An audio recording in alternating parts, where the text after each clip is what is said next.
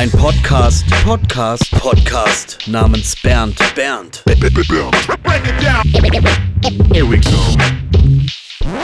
Herzlich willkommen zu einer neuen Ausgabe von einem Podcast namens Bernd. Mein Name ist MC René und wir befinden uns im Crackpack Special und ich habe diesmal aus Berlin zu Gast Nali.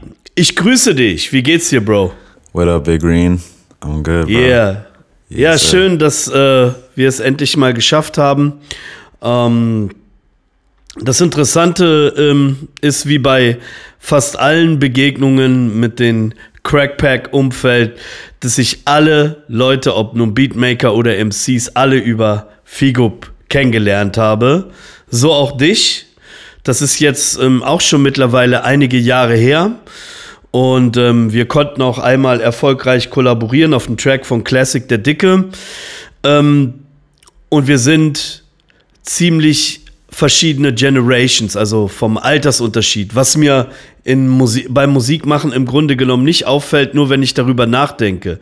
Für die Leute, die dich ähm, vielleicht hier zum ersten Mal hören, kannst du vielleicht denen so ein bisschen Input geben, äh, wann du geboren wurdest, wo und wie du mit der Musik zum ersten Mal in Kontakt gekommen bist. I, ähm, 96er Jahrgang und gebürtiger Berliner. Und mein Vater hatte mal so eine Phase so mit Drumcomputer. Mm, Das war der RS 7000. Und er hat ihn sich geholt und einen Mixer und Mikrofone und so ein Zeug.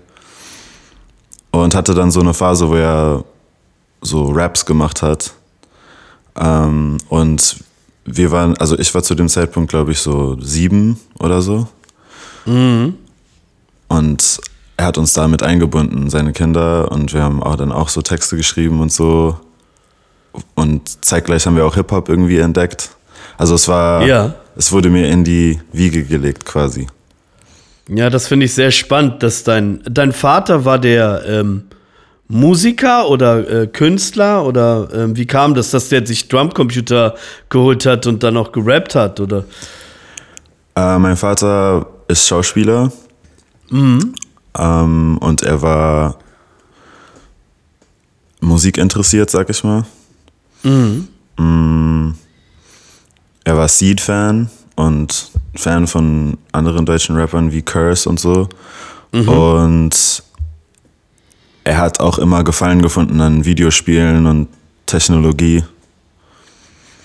Und deswegen, glaube ich, war er damit fasziniert und wollte es einfach probieren. So. Wenn man sich die äh, Zeit anschaut, wo das geschehen ist, also du meintest so mit sechs, sieben ging das dann bei euch los, wo ihr, du und dein Bruder, ne, äh, mit Musik so in Kontakt gekommen äh, sind. Das war ja so eigentlich äh, Anfang der 2000er, also Millennium und so. Was war denn damals an Musik, die dich begeistert hat zu diesem Zeitpunkt, ob nun Rap oder andere Musik? Ähm, die Musik, die meine Eltern gehört haben, hauptsächlich. Und dann, also das waren so Sachen wie Tribe, Erica, äh, Black Star, mh, aber auch Fela Kuti, The Police, ähm, also ganz viele verschiedene Genre, auch Jazzmusik. Ähm, und dann irgendwann haben, also meine Eltern haben aber auch versucht, so up to date zu bleiben und haben sich deswegen auch so Eminem geholt und 50 Cent und so ein Zeug. Und das hat mich dann, ich glaube, in dem Moment war ich in so einem Alter, wo ich so sehr, wo ich wirklich angefangen habe zuzuhören und so. Und dann hat mich das so sehr gecatcht. Ähm, und ab dem Moment war das mehr als Musik. Dann war ich auch richtig auch Fan und wollte dann auch so sein wie die und so. Ja, ja, ja. Also Eminem äh, war ja zu diesem Zeitpunkt sehr, sehr stark und hat halt einfach auch diese Konflikte, die der hatte, in seine Raps gepackt. Und äh, ich fand persönlich auch mit einer der stärksten Phasen 50 Cent war richtig heiß. Also ähm, jetzt auch als Impact Role Model sozusagen. Und ich meine, wie alt wart ihr da so? So eigentlich so noch Kinder oder nicht fast nicht mal in fast nicht mal in der Schule. Und diese Musik hat ja auch Leute begeistert, die schon Mitte 20 waren oder Anfang 30. Also das war schon eine krasse Zeit. Ähm, hast du dann schon wahrgenommen, außer jetzt über deinen Vater, was zu dem Zeitpunkt im deutschsprachigen äh, Rap los war? Gar nicht, überhaupt gar nicht. Mhm. Also ich habe nur durch meinen Vater habe ich Seed gehört und dann Curse und wir haben mhm. auch wir haben auch lustigere Sachen gehört wie Wise Guys. Ich weiß nicht, ob dir das ein Begriff ja, ist. Ja klar, kenne ich. Äh, Ohrboten. Ähm, so eine Sachen haben wir gehört. Und ich fand es ja. immer, ich fand's cool, aber auch ein bisschen corny. Und den ganzen Rest von Deutschrap habe ich überhaupt null mitbekommen. Das habe ich erst mhm. durch Klassenkameraden, ich glaube in der sechsten, in der fünften Klasse, hat mir mein Kumpel Moritz zum ersten Mal Sido gezeigt. Mhm. Und mhm. ich war so, oh shit, okay. Und dann ja, krass. hat man angefangen, Agro-Berlin-Videos zu gucken und so. und du bist ja mehrsprachig aufgewachsen, ne? ist das richtig? In ja, ja. Also und ähm, hast, du, hast du erst auf Englisch gerappt oder äh, direkt auf Deutsch? Wie war das so bei dir? Also Englisch ist meine erste Sprache, obwohl ich in Berlin geboren wurde und deswegen habe ich auch angefangen, auf Englisch Woran zu rappen. Woran liegt das, dass Englisch deine erste Sprache ist? Meine Mutter kommt aus Nigeria. Mhm. Und ihre Mutter ist, also ihr Vater ist Nigerianer und ihre Mutter ist Walisin. Mhm. Und deswegen ist sie mit Englisch aufgewachsen. Also Englisch ist ja ähm, durch die Kolonialgeschichte auch die Hauptsprache in Nigeria. Und deswegen war meine erste Sprache, weil ich Mm, in meinen jungen Jahren mehr Zeit mit meiner Mutter verbracht habe. Ähm, Englisch und ich habe englische Musik gefeiert, besser verstanden, mich damit mehr identifiziert und deswegen waren meine ersten Raps auch auf Englisch.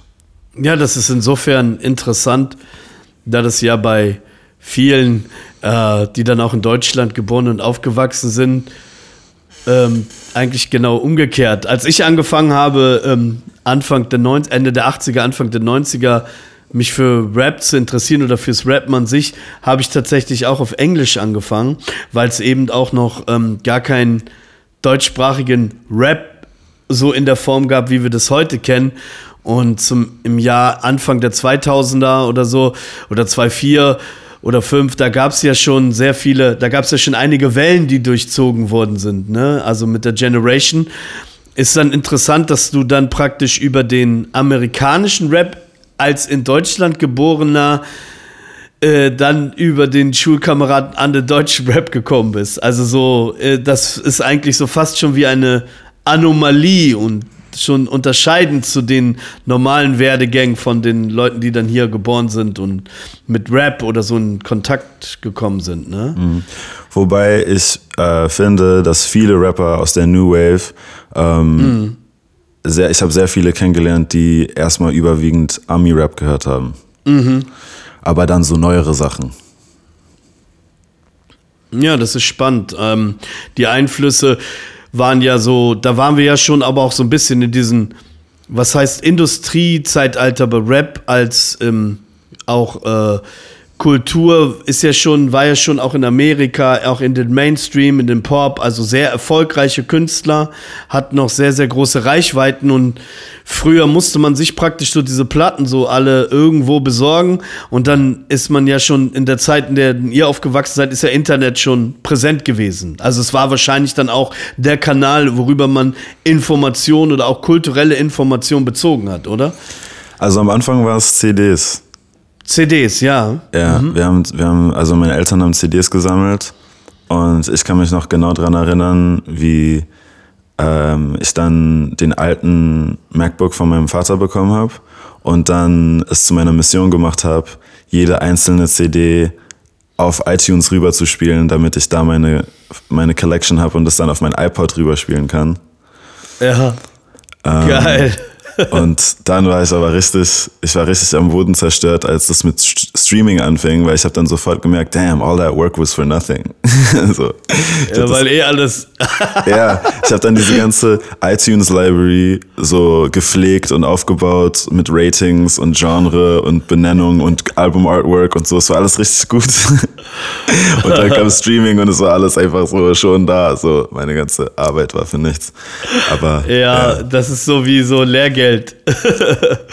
Wann ging es denn dann los ähm, mit den ersten äh, Berührungspunkten, äh, dass man selber angefangen hat, seine Raps zu schreiben oder zu recorden und so? In was für einem Umfeld hast du dich bewegt? Mit welchen Leuten hast du angefangen?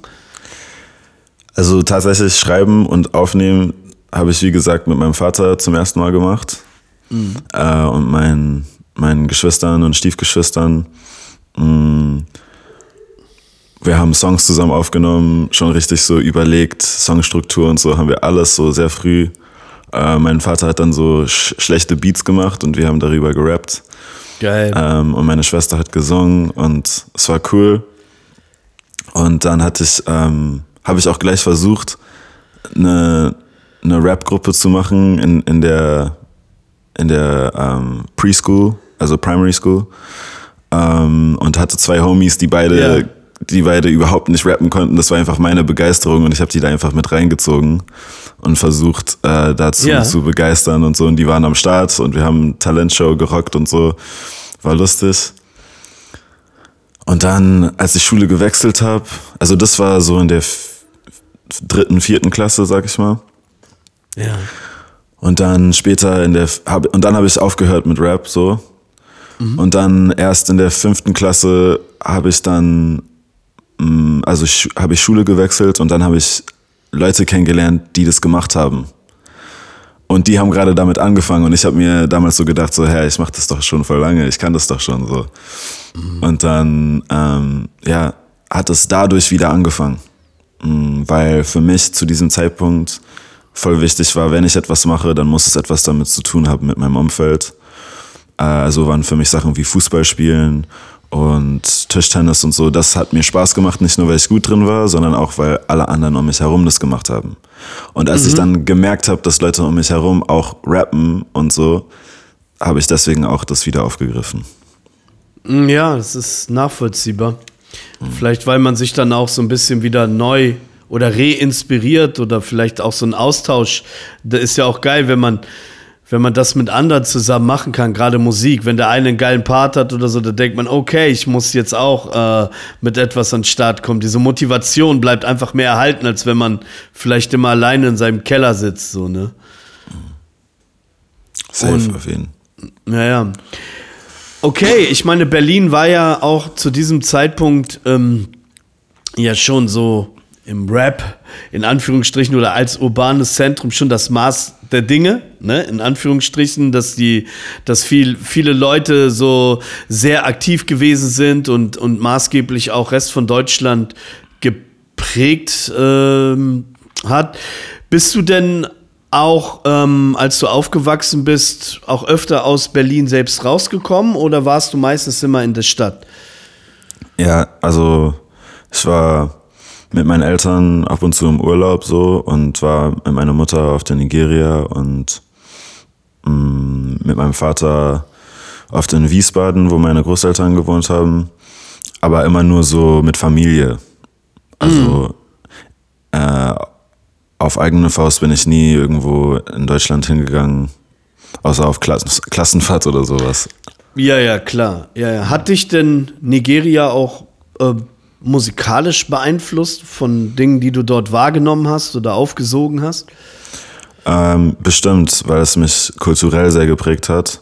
Also ich habe immer schon gewusst, dass die Art und Weise, wie meine Mutter mich erzieht, ein bisschen anders ist als meine deutschen Freunde oder ähm, andere Freunde, die ich hatte.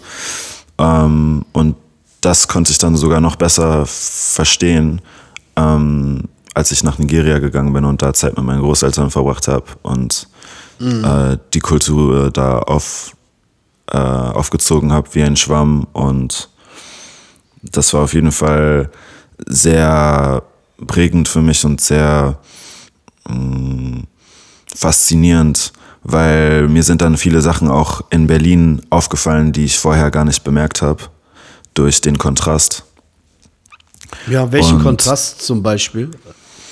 Ähm, zum Beispiel sehr viele Sachen habe ich einfach für gegeben empfunden, so wie unsere, unsere Straßen, unsere, ähm, wie, wie, wie die Gebäude hier perfekt äh, miteinander, so alles ist so straight, weißt du?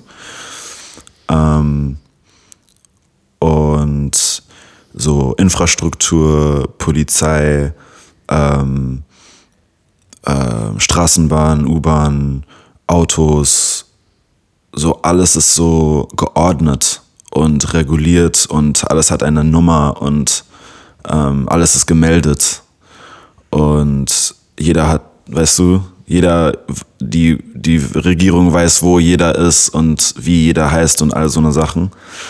Ähm, und in Nigeria ist es halt gar nicht so. Also jetzt zunehmend schon, aber immer noch weit entfernt davon. Mhm. Ja. Hast du dich ähm, als Kind oder Jugendlicher ähm, zwischen den Stühlen gefühlt, als halb-halb, oder ähm, war das nicht so? Also bei mir ist es ja noch viel schlimmer. Ich bin nicht halb-halb, sondern ich bin Viertel, Viertel, Viertel, Viertel. Ja, okay, I got it. Yeah. ähm, und deswegen habe ich mich nie wirklich zu irgendeiner bestimmten Kultur oder Land zugehörig gefühlt. Ich habe mich immer einfach gefühlt wie ich und habe das nie in Frage gestellt. Mhm. Mhm. Aber ich glaube, meine Eltern war das mehr, meine Eltern war das mehr bewusst, dass ich irgendwie eine kompliziertere Herkunft darstelle und haben mir deswegen versucht, so Sachen, so they try to offer me so Sachen und deswegen war es meiner Mutter auch voll wichtig, dass sie mich regelmäßig nach Nigeria ähm, mitnimmt und so. Ähm, und ich glaube, so diese, diese Frage, so wer bin ich und wo komme ich eigentlich her und was bedeutet mir das alles, kam erst viel, viel später, als man so Teenager mhm. war. Mhm. Ähm, An welchen ja. Dingen hast du das gemerkt, wo dann diese Fragen aufkamen für dich?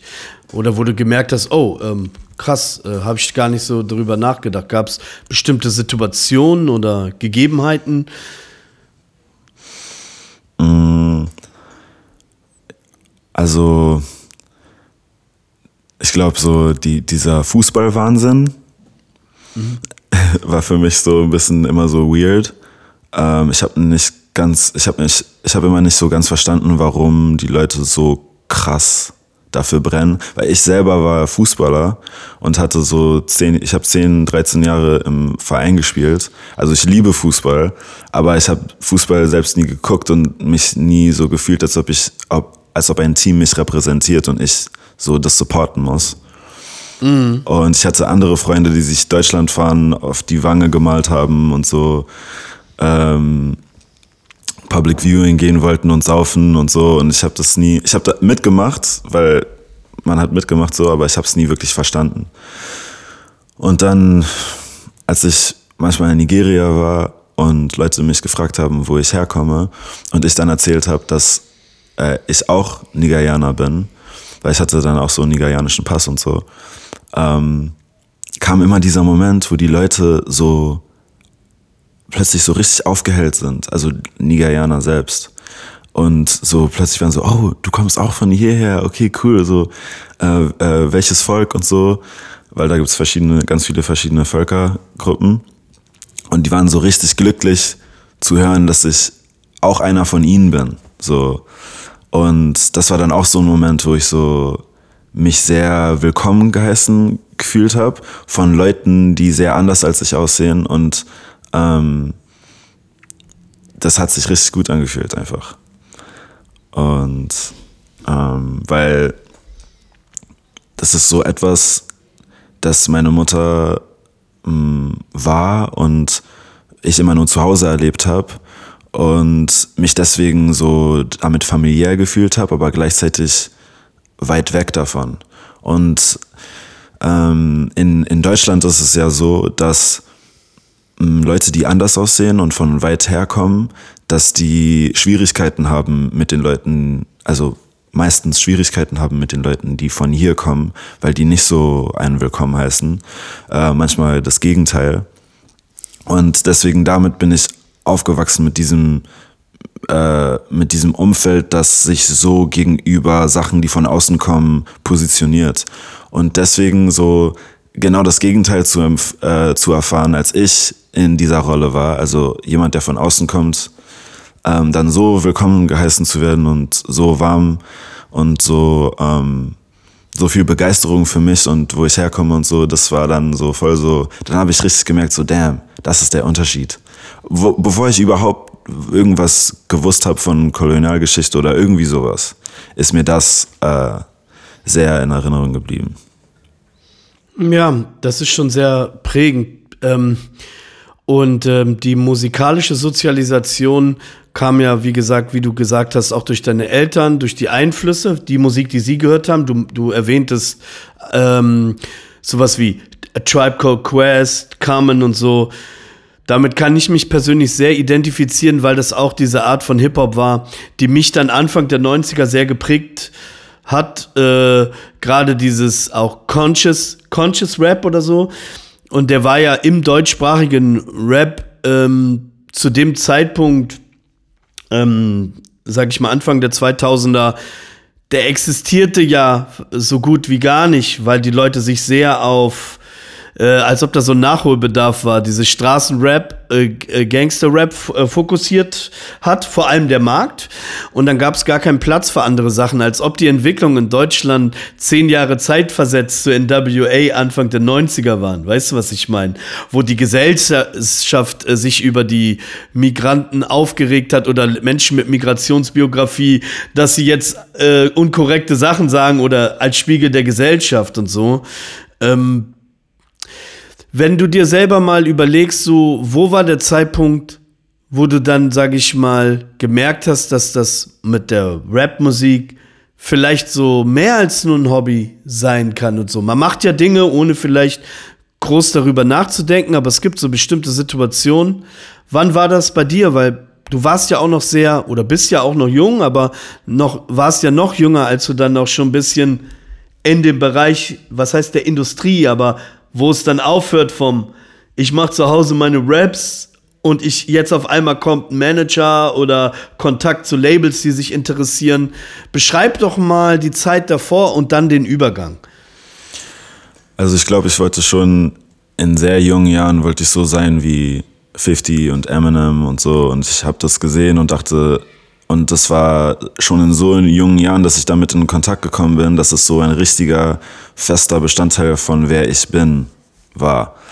Und deswegen, ich glaube, ich habe nie eine Entscheidung getroffen, dass ich das machen will, sondern ich war automatisch schon fast auf diesem Weg. Ähm, und habe dann immer so versucht, Homies um mich rum zu animieren, so ähm, und Kollektive zu gründen und Sessions zu starten. Und es ist dann aber erst in der siebten Klasse äh, passiert, dass ich äh, jemanden kennengelernt habe, der so auch richtig hart von dieser Sache überzeugt war oder Bock darauf hatte, ähm, mit dem ich zusammenarbeiten konnte. Das war mein Kumpel Kareem, ähm, auch heute bekannt unter dem Namen Cares on the Beat. Und mm, Shout out. Well, der hat damals ähm, sehr krass gebeatboxt.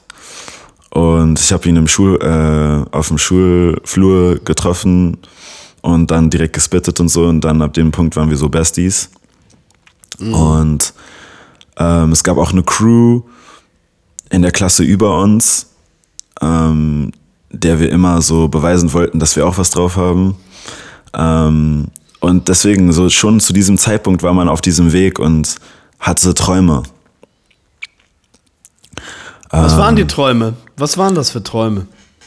So, man wollte, man wollte so sein wie die Idole einfach. Man wollte, wir wussten nicht wirklich, was wir wollten, aber wir hatten ein Gefühl. Wir hatten ein Gefühl, ja. dass, dass wir Mics rocken wollten, dass wir Shows machen wollten, dass wir all diese Sachen ausprobieren wollten, ähm, dass wir Songs aufnehmen wollten und den allen zeigen wollen. Ähm, das war einfach so unser Ding. Mm. Und dann haben wir auch angefangen zu hustlen später.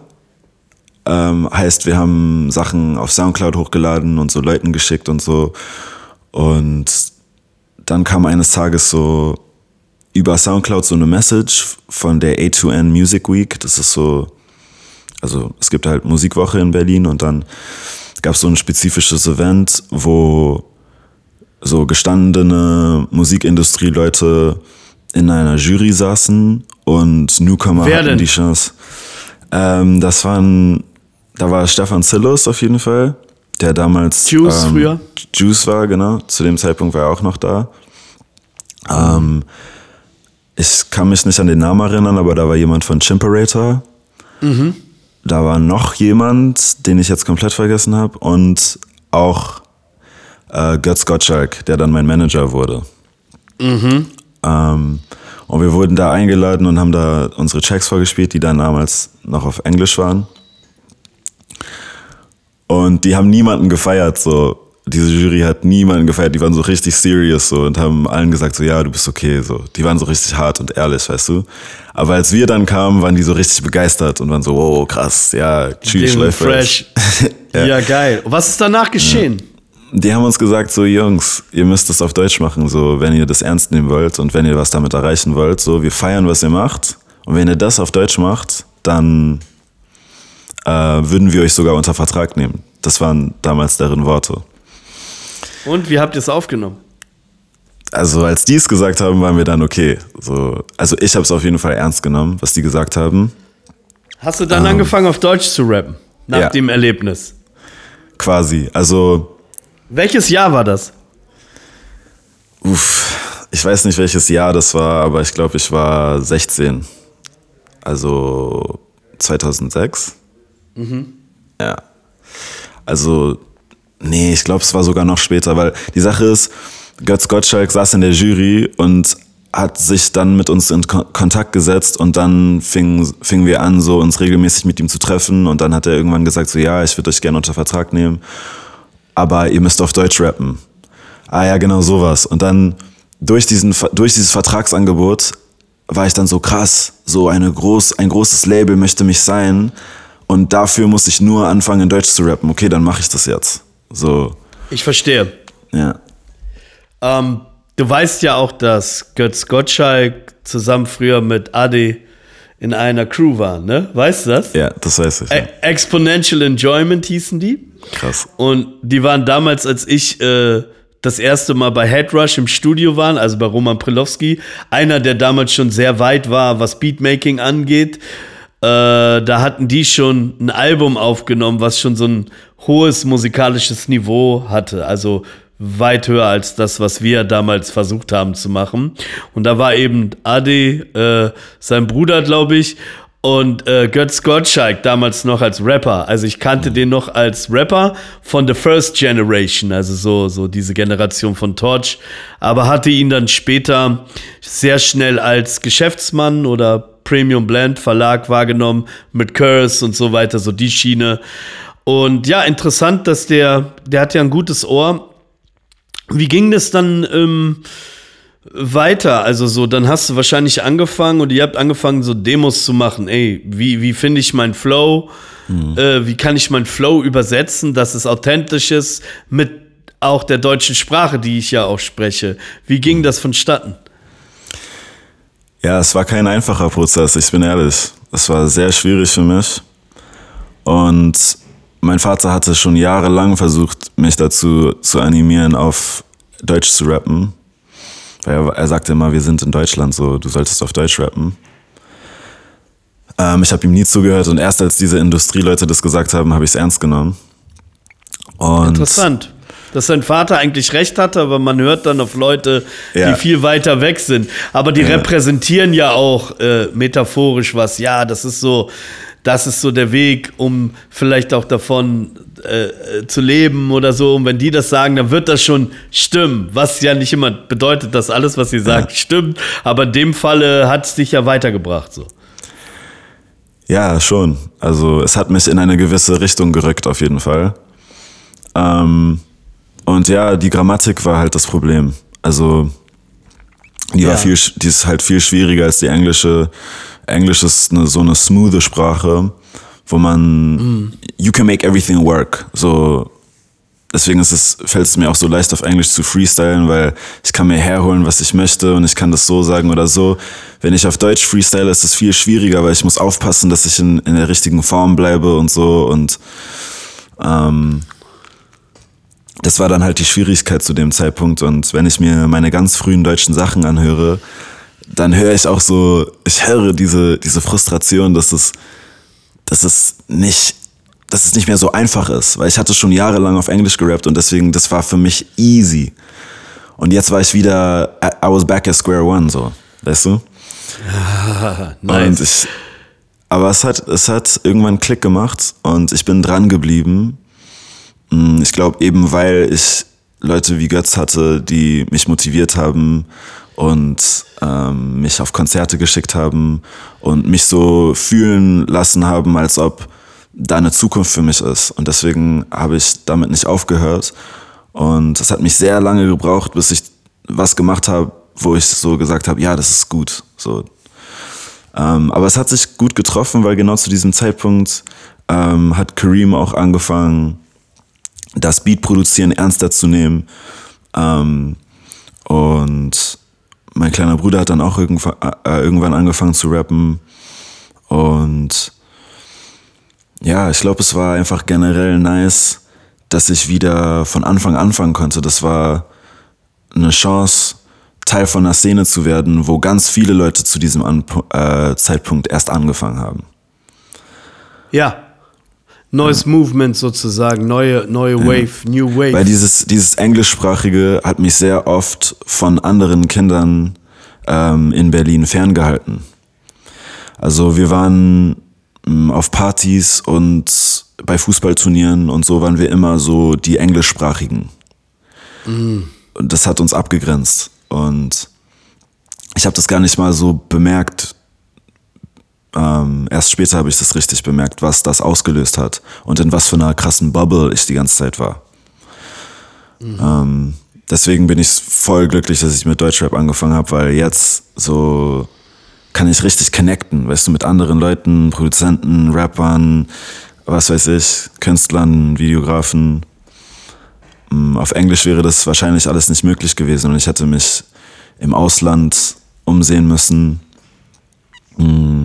Und Hip-Hop ist ja so wirklich so eine Sache, wo du musst erstmal dein Umfeld überzeugen, du musst erstmal deine Nachbarschaft überzeugen.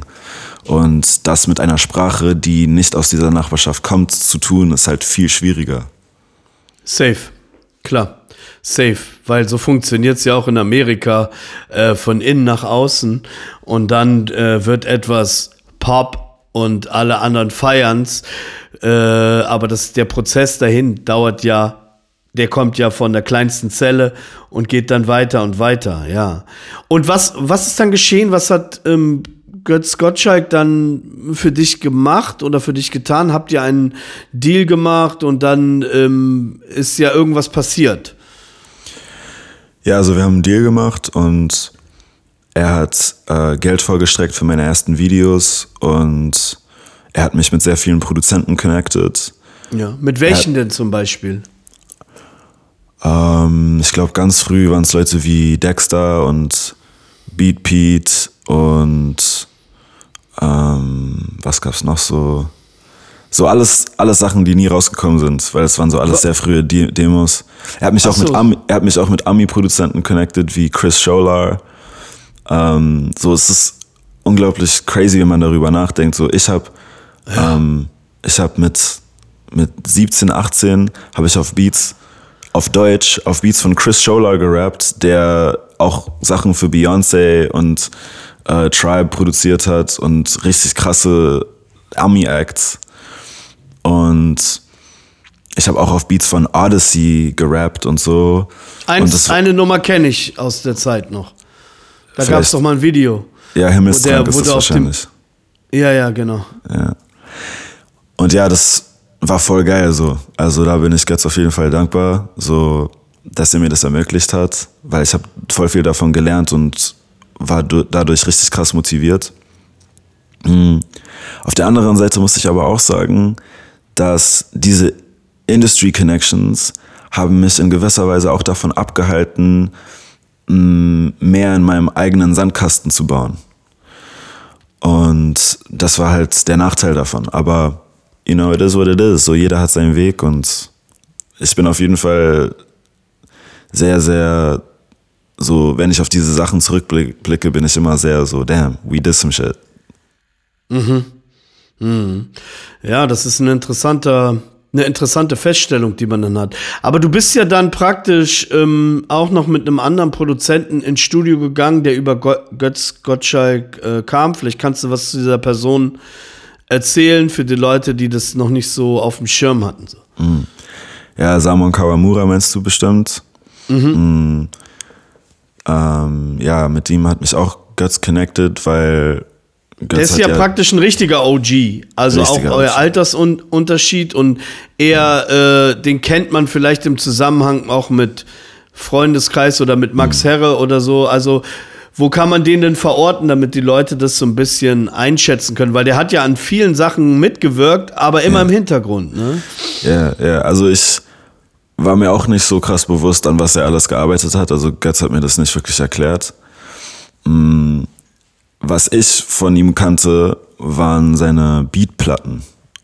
Also seine mhm. Instrumentalplatten, weil mhm. als ich damals Götz äh, in seinem Büro besucht habe immer, damals saß er noch bei Universal da an der o Oberbaumbrücke. Ähm, da hatte er sein Label mit Max Nesola und da standen immer, da, da standen immer die CDs auf einem Rack von den ganzen Künstlern, die da gesigned waren. Mhm. Und er hat mir immer eine CD mitgegeben, quasi jedes Mal, als ich da war. Und dadurch auch die Instrumental-Platten von Samon. Und das war das erste Mal, wo ich bewusst Sachen von ihm gehört habe. Mhm. Ähm, und ich fand's mega geil. So was halt dieser Boom Bap, Soul, Instrumental, kind of like Dilla Vibes. Mhm. Interessant. Und dann habt ihr ein Album gemacht. Ja, aber das, das war dann viel, viel später. Also, viel später, also das war noch ein längerer Prozess, bevor das zu diesem Ergebnis kam. Genau, das war ein sehr langer, langer Prozess. Ähm, Götz hatte irgendwann Westside Gun und das ganze Griselda Camp auf dem Schirm.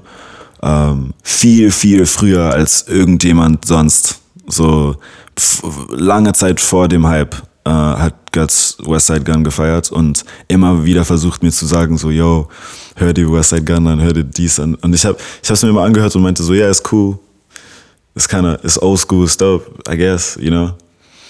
Ähm, und dann irgendwann ähm, hat es mich dann auch richtig gecatcht. Und ich weiß nicht wie genau, aber Götz hatte dann halt gesagt, so ja, Samon macht so eine Art Beats ich frage ihn mal für ein Pack, ich frage ihn mal für ein paar Beats. So. Und das hat mich dann aber so hart begeistert, diese Beats, die mir geschickt wurden, die waren, die fand ich so unglaublich, äh, dass ich direkt so sehr viele Tracks aufgenommen habe mhm. und die zurückgeschickt habe. Und dann hat Samon, obwohl wir uns noch nie kennengelernt hatten, hat die dann auch sehr schnell die Vocals, die ich ihm geschickt habe, hat er sehr schnell dann verarbeitet und Beats auch komplett geändert und ausproduziert und so. Und das hat ja. mich dann richtig krass motiviert und ich war so, okay, tschüss. So, das war ich auch gar nicht gewohnt. Ähm, und dieser Workflow hat mich begeistert. Und deswegen habe ich dann auch sogar noch mehr geschrieben auf Beats. Weil er hat mir so ein Pack geschrieben mit so, geschickt mit so 50 Beats. Also konnte ich immer wieder Sachen feuern, feuern, feuern. Und eigentlich wollten wir nur ein paar Tracks zusammen machen und daraus ist dann ein ganzes Album, sogar zwei Alben entstanden. Mhm, mh. ja. ja, es ist spannend. Ähm, Gab es denn irgendwelche oder hast du irgendwelche Erwartungen äh, gespürt von außen, die in dein Talent herangetragen wurden oder irgendwelche Dinge? Gab es da so eine Momente? Mm, das musst du nochmal anders formulieren, das habe ich nicht verstanden. Ähm, Entschuldigung, dann habe ich mich ein bisschen missverständlich ausgedrückt. Ähm, gab es Erwartungen an dich? Hast du gespürt, dass ja. es Erwartungen an dich gab? Ja, aber ich habe das zu spät verstanden. Also ich glaube, ja. ähm, zu dem Zeitpunkt, wo ich den Deal unterschrieben habe, habe ich nicht daran gedacht, dass ich jetzt liefern muss und diese Chance verwandeln muss. So dass ich diese Vorschüsse flippen muss und daraus was Größeres machen muss, um die Industrie zu beeindrucken und allen Leuten Was hast zu du denn gedacht?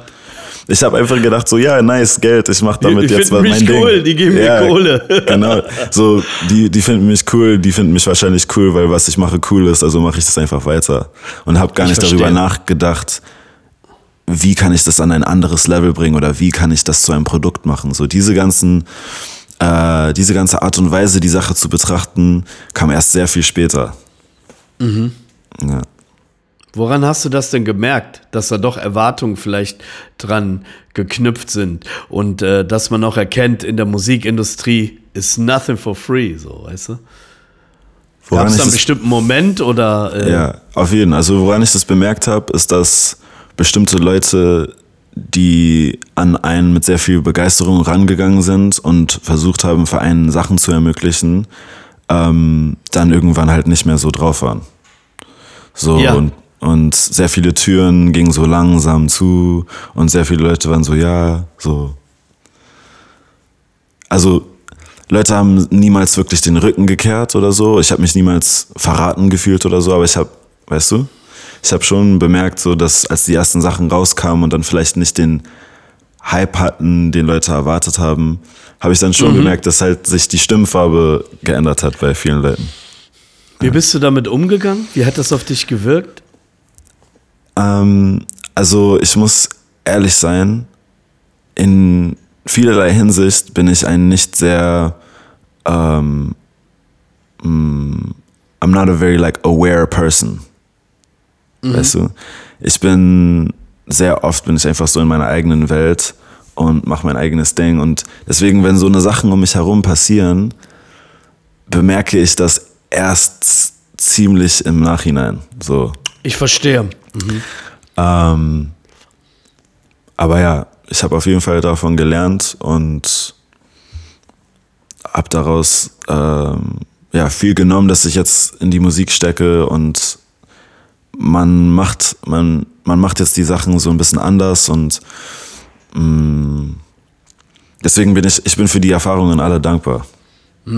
Das sind auch die wichtigen Erfahrungen. Ich hatte in einem anderen Gespräch mit einem Beatmaker ein ganz interessantes Statement von der Person gehört, und er meinte so, wenn du an Grenzen stößt und so, dann wird es interessant, wenn du anfängst, dir ähm, die richtigen Fragen zu stellen. Also sich selber die Fragen zu stellen, was, was ist geschehen so?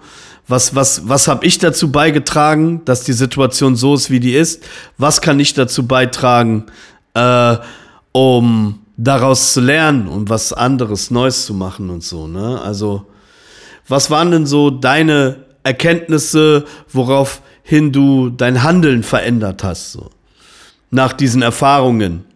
DIY. Do it yourself. Mm, Ich glaube, was sehr früh passierte, ist, dass ich das Gefühl habe, oh geil, jetzt kommt ein großes Label und die machen dann alles für mich.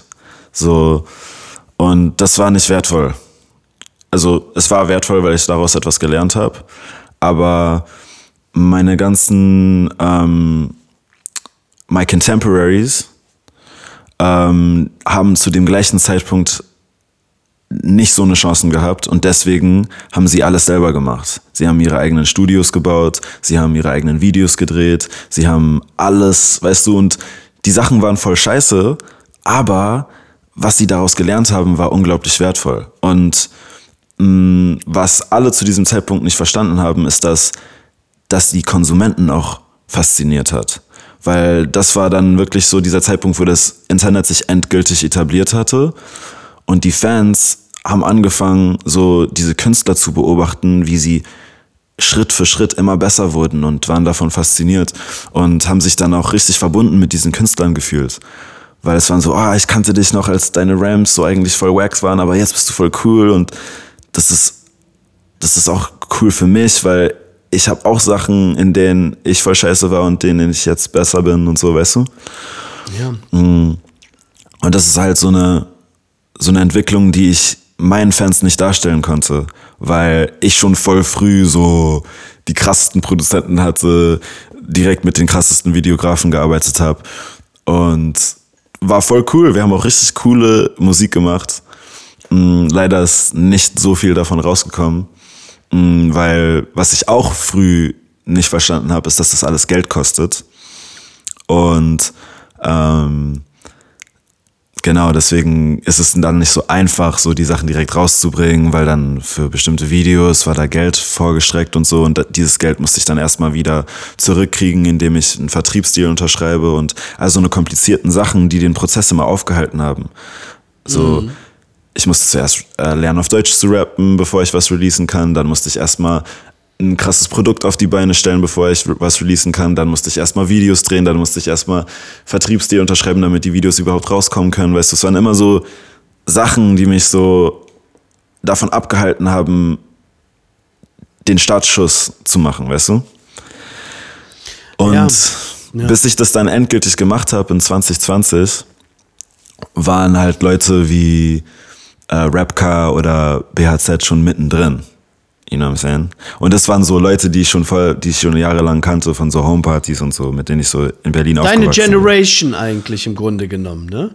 Ja. Yeah. Also yeah. Altersgenossen, die dann auf einmal ähm, zu Stars avancieren, ähm, wo man vielleicht früher dachte, wow, ah, ich weiß nicht, so und so.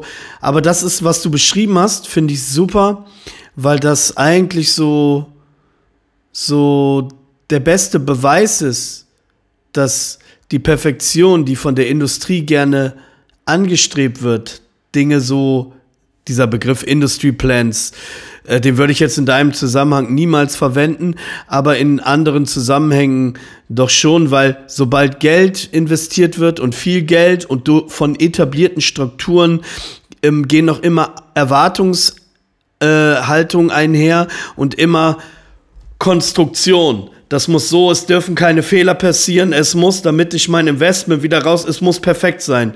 Und dadurch ist die Freiheit nicht mehr da, dass Dinge wachsen können. Und was du sehr gut beschrieben hast, ähm, das möchte ich deswegen nochmal wiederholen, weil es so gut war, ist, dass der Fan oder der, der, der, der Zuschauer oder die Zuschauerin jemanden beim Wachsen zuschauen kann und das unglaublich ähm, inspirierend ist. Das fand ich damals zum Beispiel bei den ersten Demos von, Savage und diese Taktlos, das fand ich so geil, weil die auch mit simpelsten Mitteln produziert haben und vorher war alles immer so auf perfekt Premiere gebürstet, also so der perfekte Beat in Anführungsstrichen.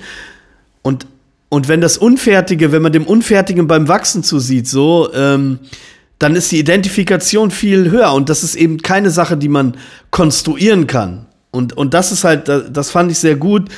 Und das hat sich einfach entwickelt. Vielleicht hatten die Jungs nicht die Chance. Vielleicht war da keiner da, der gesagt hat, yo, und trotzdem wollte man es machen. Das finde ich faszinierend so. Weil das ist ja das, was auch Erfolg dann oft auch ausmacht. Wobei der Erfolg ja nicht immer die Bühne ist oder dass man viel Geld verdient, sondern Erfolg ist ja auch ähm, innerer Erfolg, also wie man als Mensch äh, gewachsen ist.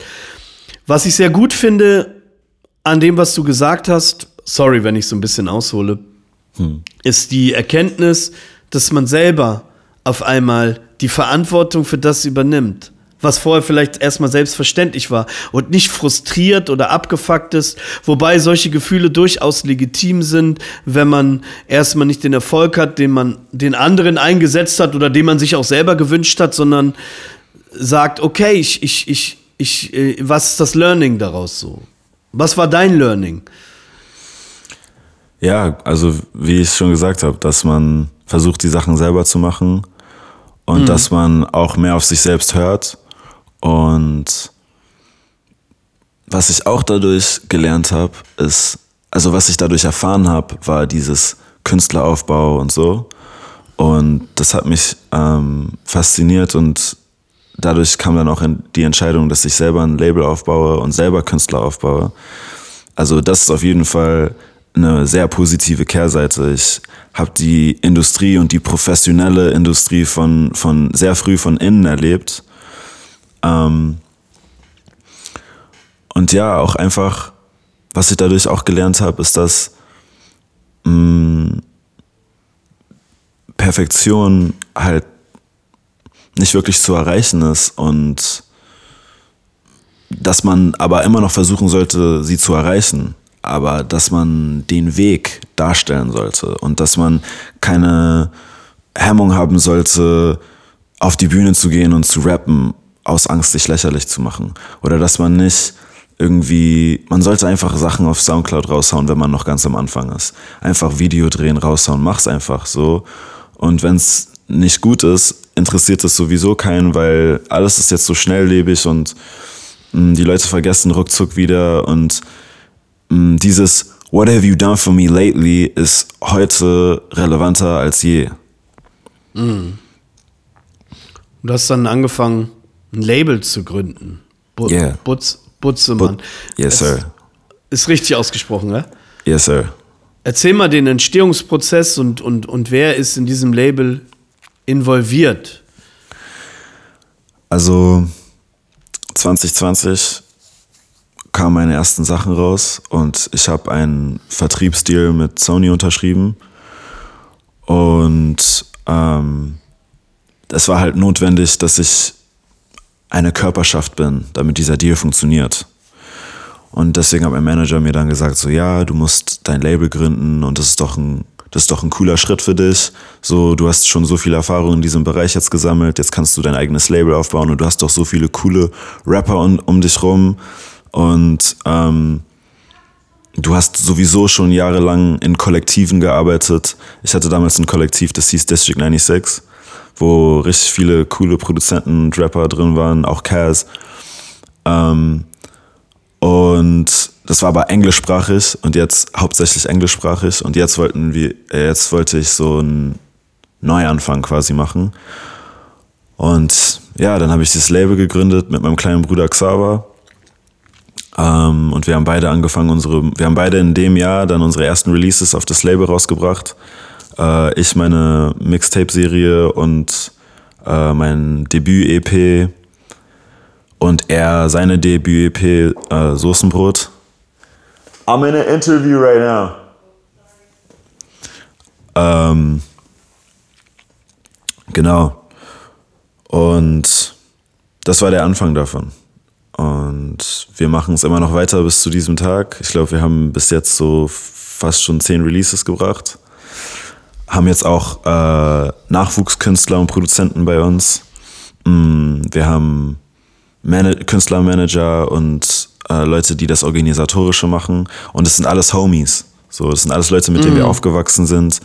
Mm, also es ist ein sehr familiärer Kreis und es ist ein sehr kleines Label, aber wir machen, wie ich finde, sehr coole, qualitative Produkte, die zueinander passen. Und das ist, was uns mhm. wichtig ist. ist, dass wir Sachen schaffen, dass wir ein Camp schaffen, eine Marke schaffen, ein Produkt schaffen, das schlüssig ist. Ja, klingt auf jeden Fall spannend. Und ich meine, dein Bruder feiert ja auch schon ganz große Erfolge und so, ne? Ja. Und da hast du sicherlich auch deinen Anteil oder Einfluss dran. Ist a family thing so. Mhm. Ähm, ja, das klingt eigentlich spannend, wenn man selber erstmal unbedarft anfängt als Artist und dann selber der, sag ich mal, Manager wird oder der Executive Dude, so, ne, dass man die Dinge selbst mit auf den Weg bringt. Du bist ja sehr umtriebig, du bist ja auch im Crackpack-Umfeld immer wieder aktiv und so und ähm, scheust dich nicht davor, auch mit anderen Camps oder Sachen so ähm, zu kollaborieren. Ich kenne dich ja tatsächlich auch und da bin ich auch sehr dankbar. Ähm, jetzt über Figo, du warst bei dem, ihr habt auch Musik gemacht, du, du, du tauchst immer wieder äh, auf Tracks und Songs auf und, und involvierst dich auch in so, äh, äh, machst auch Druck im positiven Sinne, ey komm, jetzt macht ihr mal zusammen Track, ey Reen, wo ist der Part und so, ich feiere das voll. Mm, du bist da anscheinend auch so intrinsisch motiviert, das bedeutet äh, von innen heraus und so, ne? Also, ja, ähm, erzähl doch mal, wie du dein, äh, dich in der Zukunft sehen wirst, so mit dem, was du jetzt gerade machst. So. Gibt es da eine Vision? Spielt das überhaupt eine Rolle? Mm, ja, ich denke manchmal darüber nach, wo das Ganze hingeht. Mm, aber mache es nicht deswegen so, sondern ich ich mache das einfach, weil ich schon so lange dabei bin und es fühlt sich sehr natürlich an. Mm, aber wenn ich darüber nachdenke, worauf das Ganze hinsteuert, dann sehe ich mich auf jeden Fall zunehmend so im Hintergrund Sachen aufzubauen, Videos zu drehen. Ähm, ich bin auch noch dabei zu studieren. Also mein Studium will ich fertig machen. Das ist auch ein Studium, das diese ganze Aspekte wie Produktmanagement und ähm, kreative Strategien und sowas. Ähm, das ist alles der Inhalt davon. Also es hilft mir auf jeden Fall bei dieser Labelarbeit. Gleichzeitig werde ich aber auf jeden Fall auch im Vordergrund ähm, weiter mein Ding machen. Mm, und da habe ich auf jeden Fall vor, ähm, das alles noch viel größer aufzuziehen und auf meine eigene mm. Tour, auf meine eigenen Touren irgendwann zu gehen. Und ich war bis jetzt habe ich es nicht geschafft, so aus dem Untergrund rauszubrechen und diese, dieses größere Publikum zu erreichen. Aber das ist auf jeden Fall meine Mission, das noch zu schaffen, ähm, weil ich davon überzeugt bin, dass ich was zu bieten habe, dass die Szene braucht. Ähm, yeah, so I think that's that's kind of what I'm gonna do. Das hört sich interessant an und das erinnert mich auch so ein bisschen äh, an die Position, die auch jemand wie zum Beispiel Westside Gun innehat. Also der selber als MC ähm, nach vorne tritt, aber der, wenn Mark Homie dann da ein Album macht, die Beats für ihn kuratiert mit oder, zu, oder ihn dabei unterstützt, so, ohne dass immer so das Business da im Vordergrund steht, aber dieses Support, weil wenn du mit bestimmten Menschen und Charakteren arbeitest, dann kommt immer was zurück. Dann ist es immer ein Kreislauf, wo die Energie hingeht und so. Ähm, das finde ich eine sehr moderne, sehr frische äh, Rangehensweise. Ähm, da bin ich natürlich auch äh, immer im Lernprozess. Ähm, ja, klingt auf jeden Fall sehr spannend, dein ganzer Weg, äh, deine ganze Musik und äh, da hast du auf jeden Fall noch einen guten Weg vor dir. Also, ähm, there's more to come, würde ich mal jetzt so sagen. Und äh, in diesem Sinne bedanke ich mich für deine Zeit und ähm, dass wir miteinander mal auf der Ebene gesprochen haben. Wir haben ja schon oft miteinander äh, gesprochen und hoffe, dass wir uns weiter gegenseitig auch in Zukunft immer gut unterstützen können, äh, dass der Flow lebendig bleibt. Safe, besser hätte ich es nicht sagen können. Alles klar. Lieben Dank, Nali. Ey, Big Green, thank you so much. Peace. Yeah. Das war ein Podcast namens Bernd mit Nali. Yeah. Ein Podcast, Podcast, Podcast namens Bernd. Bernd. Bernd. Here we go.